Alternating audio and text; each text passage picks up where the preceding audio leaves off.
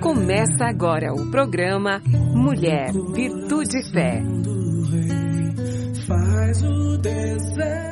Olá, queridos. Olá, queridas. Sejam muito bem-vindos à nossa programação. Muito obrigada por ter escolhido ficar conosco. É uma alegria ter você aqui. E a minha oração é que o Todo-Poderoso nos abençoe grandemente neste período que nós vamos passar juntos. Eu sou a Mirtes e o título da nossa reflexão hoje é Deixar os filhos voarem. Eu me inspirei numa crônica de Rubem Alves para falar sobre isso, né? E certamente as primeiras frases que você vai ouvir são deles. Porque é inevitável e bom que os filhos deixem de ser crianças, que abandonem a proteção do ninho. É inevitável que eles cresçam e possam viver a vida deles. É inevitável que eles construam seus próprios ninhos e os pais fiquem num ninho vazio. E existem muitos jeitos de voar. Até mesmo o voo dos filhos ocorre por etapas. Vem o desmame, os primeiros passos, o primeiro dia da escola, a primeira dormida fora de casa, a primeira viagem. Desde o nascimento, é, a, quando nascem os nossos filhos, a gente tem a oportunidade de aprender sobre esse movimento estranho de deixa, pega de novo, vai, segura, solta, acolhe, liberta. Só que nem sempre a gente percebe que esses movimentos, né, essas coisas que a gente faz são pequenos ensinamentos sobre o exercício da liberdade. Mas chega aquele momento que a realidade bate na porta e escancara as verdades muito novas que são difíceis de encarar. É quando a gente se dá conta que os nossos filhos cresceram. E apesar da gente continuar querendo ter um lugar de destaque, de insistir com isso, eles, os nossos filhos, sentem uma urgência de conquistar o mundo e às vezes longe de nós. Então é chegado o tempo de recolher as nossas asas, aprender a abraçar a distância, comemorar vitórias que nós não participamos diretamente e apoiar as decisões que eles tomam, que às vezes nos levam para longe deles. Porque isso é amor. E nós muitas vezes confundimos amor com dependência. Eu acho que nós sentimos de maneira muito errada, claro, que se os nossos filhos voarem livres, eles nos amarão menos. E daí a gente começa a criar situação desnecessária para mostrar o quanto nós somos imprescindíveis fazemos questão de apontar alguma situação que seja necessário um conselho, uma orientação nossa, porque no fundo, o que nós precisamos mesmo é sentir que ainda somos amados. E a gente precisa ter cuidado porque muitas vezes, por excesso de zelo e de proteção, a gente corta a asa dos nossos filhos. Impedimos que eles busquem respostas próprias, que vivam os seus sonhos ao invés, né? Como a gente quer de querer que eles vivam os nossos. E, e tem uma coisa que às vezes a gente tem tanta certeza que nós sabemos mais do que eles, né? E, e que eh, nós continuamos sendo porto seguro para eles, que somos âncoras. certamente isso é impedimento para eles na, navegarem por conta própria, né? Então é isso, essa confusão às vezes de amor com apego. Tem um tempo que dá vontade de parar o tempo em relação aos filhos. Ficar grudadinhos ali com eles, com medo de perder. Mas aí a gente vai evitar o fluxo natural da vida. Quando essas coisas acontecem, eu acho que a gente respira de maneira diferente, né? Respira menos, né? Esse tipo de vento que vem, esse vento da mudança, nem sempre faz bem pra gente. Mas a vida é feita disso mesmo. São constantes perdas cotidianas. Só que nós precisaríamos nos lembrar que cada ponto final abre espaço para uma nova frase, né? E a gente conversa sobre isso, porque é preciso ter coragem para voar e é preciso ter coragem para deixar voar. Vamos ver o que que a palavra de Deus diz relacionado com o que a gente está conversando. Em Salmos 127, nos versículos 4 e 5 diz assim: como flechas na mão do valente. Assim são os filhos da mocidade. Bem-aventurado o homem que enche deles a sua aljava. Não serão confundidos quando falarem com os seus inimigos à porta. Como flechas na mão do valente. Bom, a gente tem que olhar e falar, nossa, entender bem essa metáfora, né? Porque ela é uma afirmação bíblica. Ela é uma afirmação bíblica a respeito dos filhos. Assim são os filhos, como flechas na mão de um valente. Então, a gente precisa é, entender, é, a partir talvez dessa frase, a criar e liberar nossos filhos para a vida, sim. O que que um valente, o que que um guerreiro fazia com uma flecha? Né? Quando ele estava usando essa flecha, ele atirava para longe. Ele lançava essa flecha para atingir um alvo. E esse é um princípio bíblico. Os nossos filhos são lançados para o futuro. Mas o texto fala também de um homem que enche a sua aljava, né? e não será envergonhado diante do inimigo à sua porta. Né? Fala, remonta a filhos ajudando um pai a, a proteger. Nesse sentido, também a gente pode ver os filhos como parte de defesa diante de um inimigo como uma família deve aprender a lutar juntos, né? Nós, pais, nós temos uma inclinação natural de sermos superprotetores. Eu não conheço pessoas que não sejam assim. Tem sim, mas hum, eu não conheço. É, principalmente porque eu sempre tive essa consciência que eu é, era controladora. Assim, eu tento tentava, sabe? É, tinha consciência disso, tentava não ser tão controladora. Mas no fundo, é, eu não deixava elas, minhas filhas fazerem uma porção de coisas. Eu era cheia de medos. A gente precisa confessar as coisas, principalmente para ser liberto, né? A primeira vez que eu levei a minha filha para brincar na casa de uma amiguinha, porque ela estava na escola e essa era uma prática da escola é, a, as crianças de socialização talvez, né, é, iam brincar uma nas casas ou passar a tarde. Elas estudavam de manhã. E essa amiguinha já tinha passado uma tarde em casa. Então eu tinha é, a obrigação moral de permitir que a minha filha passasse a tarde na casa dela também. É, gente, foi uma experiência assim é, é que é, é, primeiro que eu cheguei lá, a, amiguinha morava na, num apartamento no oitavo andar. Eu subindo o elevador, eu já comecei a pensar nas janelas, se, se teriam grade ou não.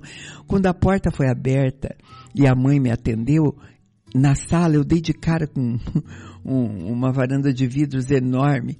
Eu acho que ela me viu olhando para aquilo, que ela me tranquilizou, para me tranquilizar, disse logo, olha, as meninas não brincam nessa sala, essas, essas janelas estão sempre trancadas, não tem perigo nenhum, fique tranquila. Gente, eu fiquei em casa contando os minutos para pegar minha filha de volta. Quase morri de preocupação. É, sabe por quê? V vamos falar uma coisa. Minha filha tinha quatro anos, né? Era isso também, né? Mas é, foi assim com o primeiro passeio da escola. Pegar um ônibus e sair da cidade. Sempre parecia que não era o momento, que não tinha idade para aquilo ainda. Hoje, elas adultas, elas reclamam e eu eu acho que eu é, escondi isso lá no fundo das minhas memórias. Elas dizem que eu nunca permiti que elas fizessem um suco sozinha. Eu acho que elas estão falando a verdade.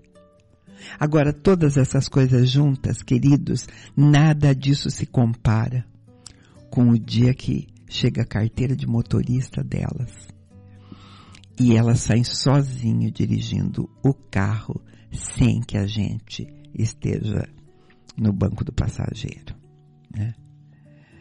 É, sabe, é, é, não sei, penso que é, talvez com tudo isso devia ter uma coisa assim, que elas entendessem nessa hora que um dia elas iriam crescer, elas iriam ter filhos e elas tinham que entender naquela hora por que, que a gente agia assim, né?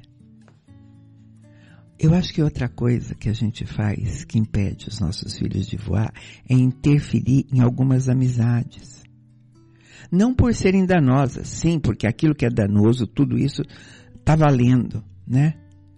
Mas aquelas que parecem diferentes das que nós escolheríamos para nós. Enfim, não é saudável a gente querer segurar os nossos filhos quando eles já podem fazer as coisas sozinhos flechas na mão do valente. Um valente atira suas flechas com força para atingir o alvo de longe. Quando eles queriam atingir o inimigo de perto, eles usavam espada, né? A gente precisa aprender sim a lançar os nossos filhos para a vida e pensar que é, é, quanto mais longe e no alvo certo. E sem pensar que isso signifique que a gente vai se afastar ou que a gente queira distância, mas sim que a nossa criação não deve ser egoísta, centrada em nós mesmos.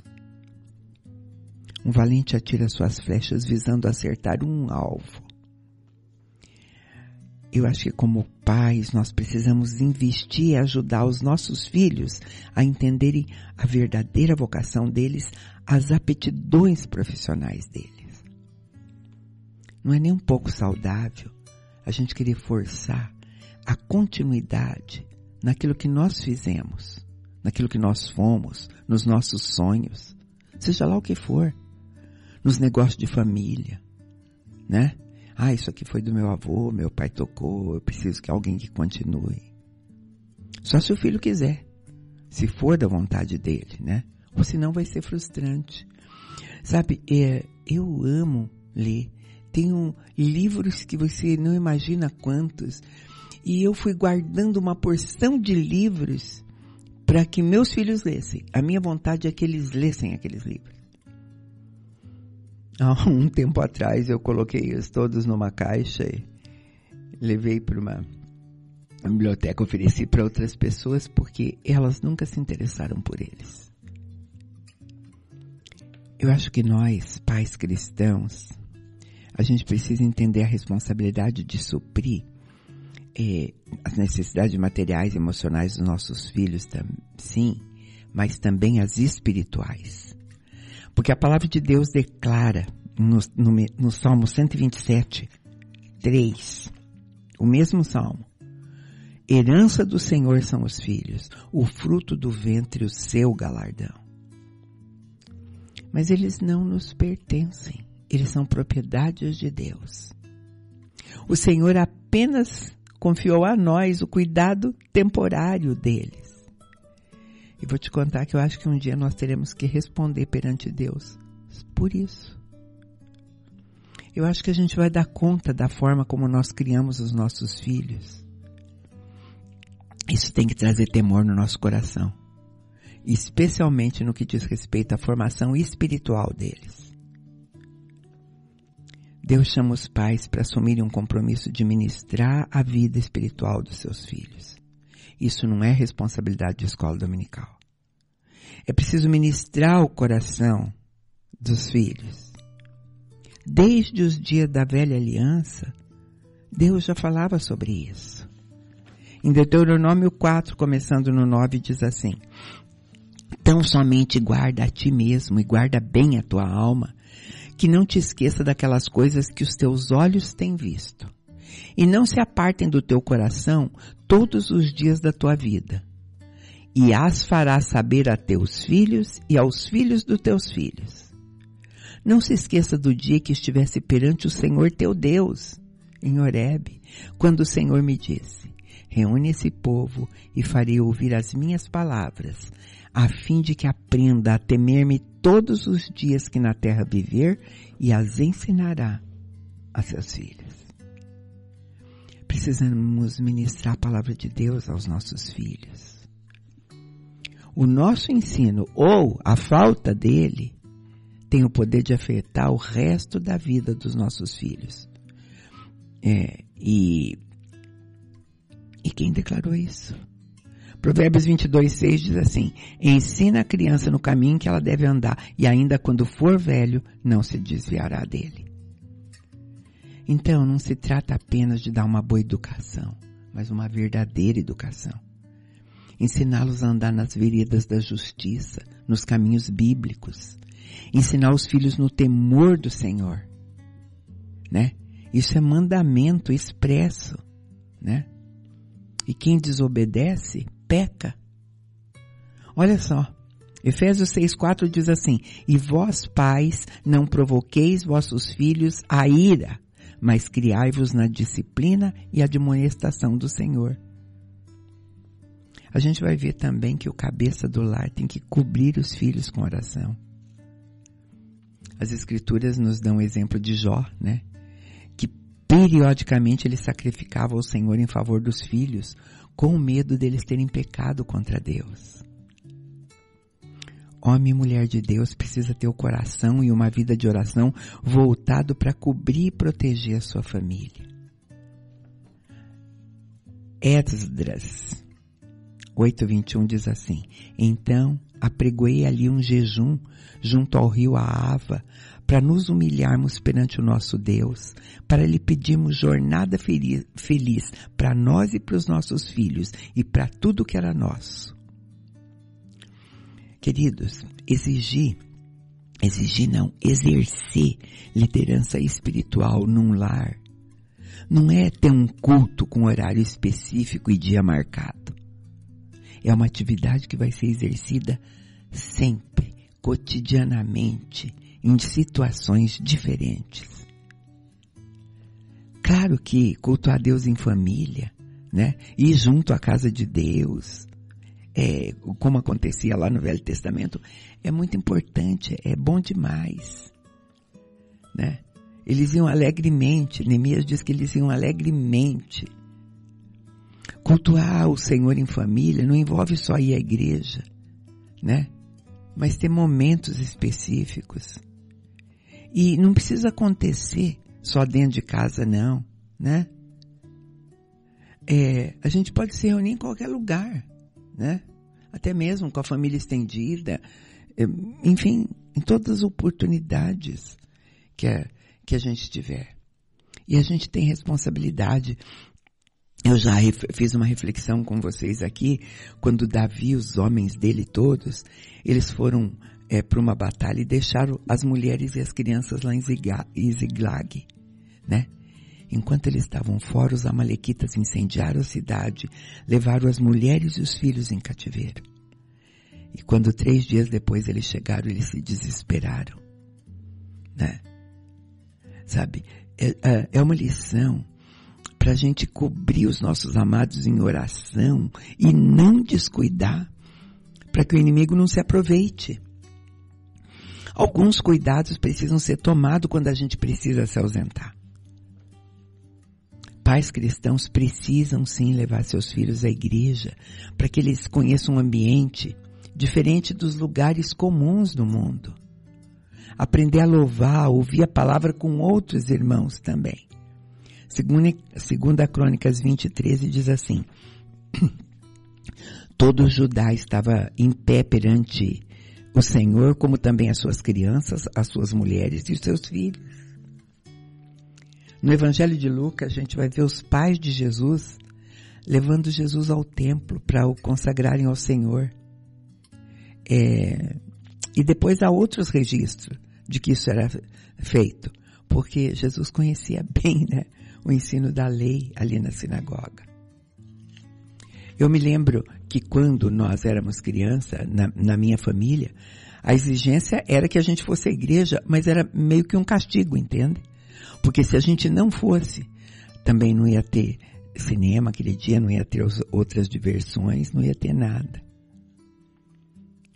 É, eu, eu sempre, eu já contei para vocês que além de levar nossas filhas, sabe, eu tentava levar os amiguinhos também sabe? Os amiguinhos que elas gostavam, os mais chegados, para que eles participassem dessas coisas. Porque se a gente negligenciar o governo espiritual da nossa casa, as consequências serão ruins. Primeiro que o juízo divino virá, né? Além do que pode acontecer ainda uma frieza espiritual na vida dos nossos filhos.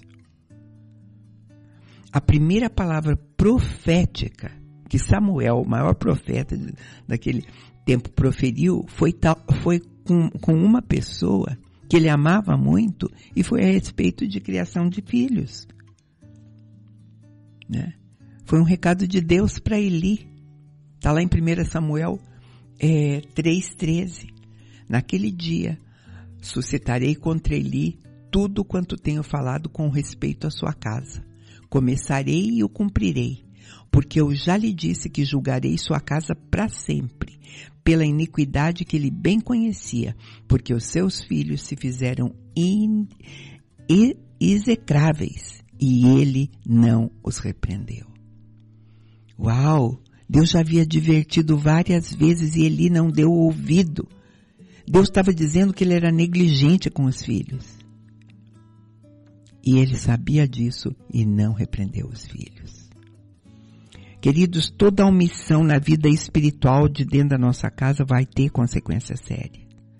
Davi teve problema com vários dos filhos dele.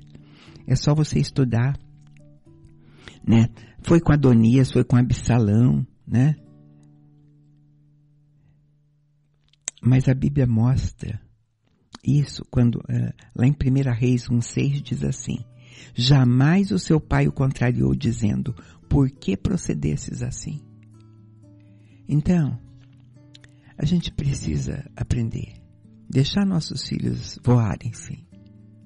Mas depois da gente tê-los ensinado, né? Depois de tê-los ensinado. Porque assim, eles poderão voar, mas com destino certo. Deus te abençoe.